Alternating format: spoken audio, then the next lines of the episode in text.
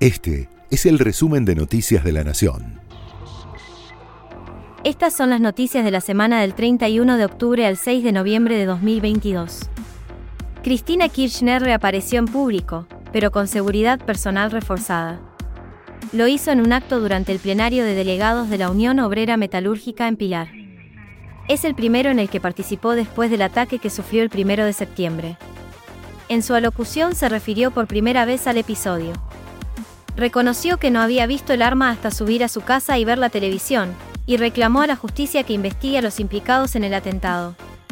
En otro momento señaló al Poder Judicial respecto a su inacción. Además, destacó el rol de Sergio Massa en economía, pero llamó al gobierno a hacerse cargo de la redistribución de las riquezas entre las empresas y los trabajadores.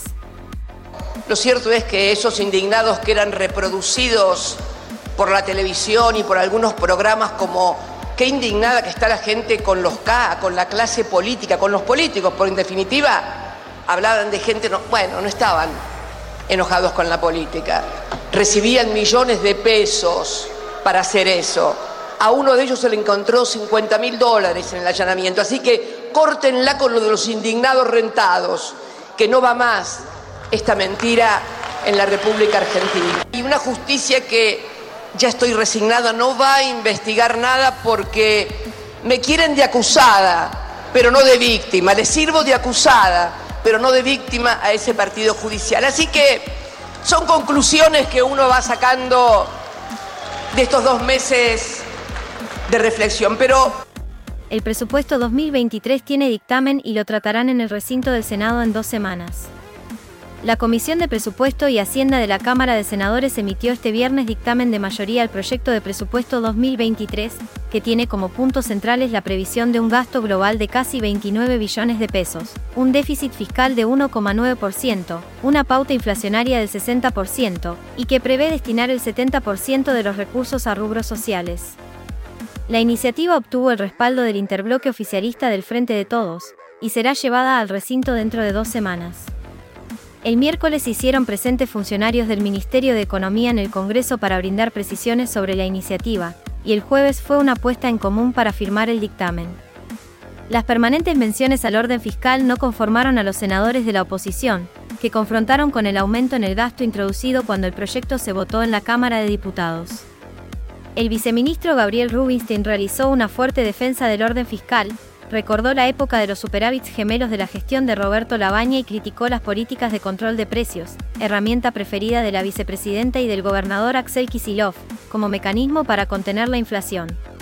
Nosotros hemos asumido en el presupuesto niveles de crecimiento del PBI de 4% para este año y 2% para el año que viene. Por supuesto son estimaciones que están permanentemente sujetas a revisión.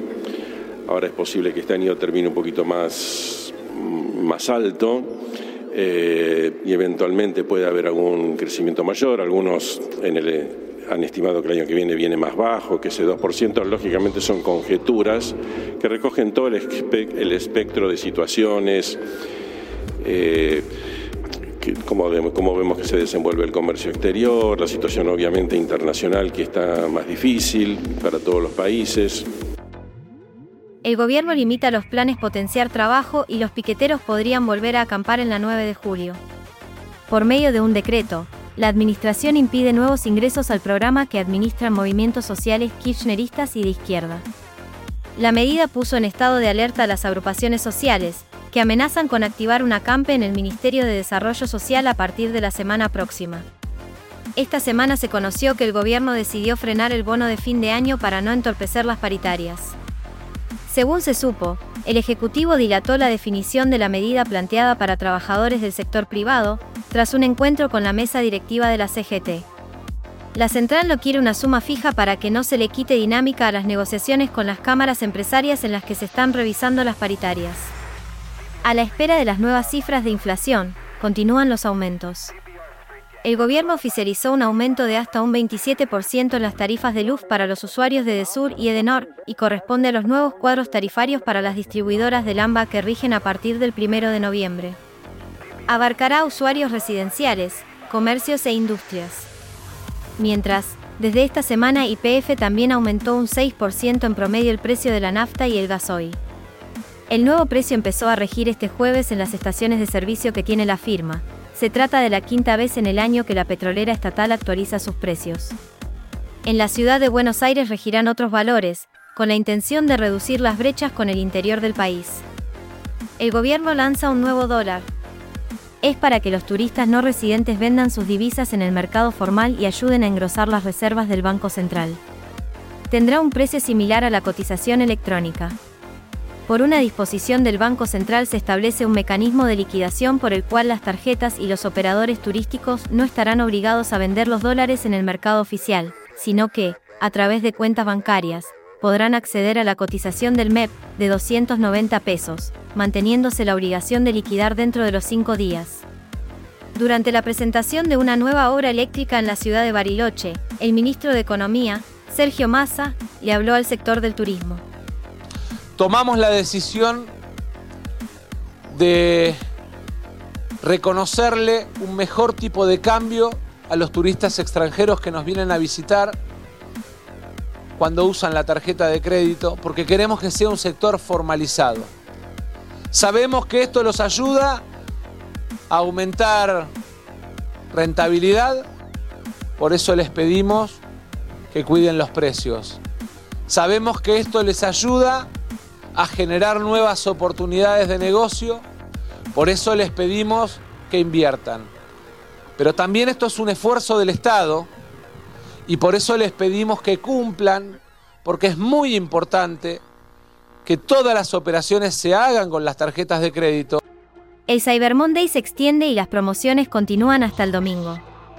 El evento organizado por la Cámara Argentina de Comercio Electrónico se convirtió en el Cyber Week, que completará una semana de ofertas y promociones digitales hasta el 6 de noviembre. En los primeros tres días se registraron 2,2 millones de usuarios que navegaron por el sitio web oficial. Sigue el boom de shows internacionales en el país. Coldplay ya brindó más de la mitad de sus shows en el Estadio Monumental.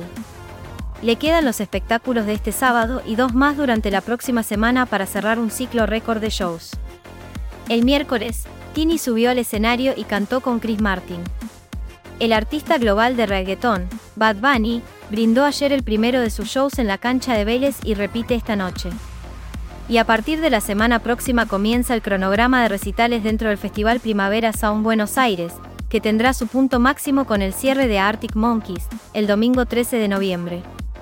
Lo Chelso tiene un desprendimiento muscular y se aleja del Mundial de Qatar. El volante quiere realizar un tratamiento de rehabilitación y evitar pasar por el quirófano, para no perder la chance de participar de la Copa del Mundo. Desde Villarreal pidieron hacer nuevos estudios y el lunes dar un diagnóstico final. Su ausencia podría abrir espacio para jugadores que corren de atrás en una lista que en gran parte ya se encuentra definida, y que se empezará a conocer desde el final de la próxima semana. Al respecto, Lionel Scaloni comentó.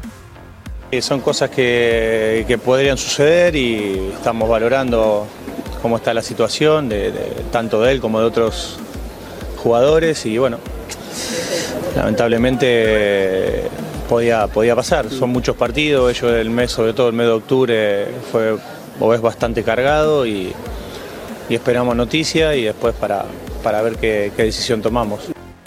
Racing buscará sacarse el sabor amargo en la final del Trofeo de Campeones. Tras ganarle 3 a 2 a Tigre en tiempo extra, consiguió la clasificación al partido definitorio que enfrenta al campeón de la liga profesional y al que más puntos tiene dentro de la tabla anual. Por el lado de Boca, Hugo Ibarra quiere cerrar el semestre de la mejor manera luego de coronarse campeón de la liga y alcanzar las semifinales de Copa Argentina. El encuentro será este domingo, desde las 5 de la tarde en San Luis, la última final del año. Este fue el resumen de Noticias de la Nación.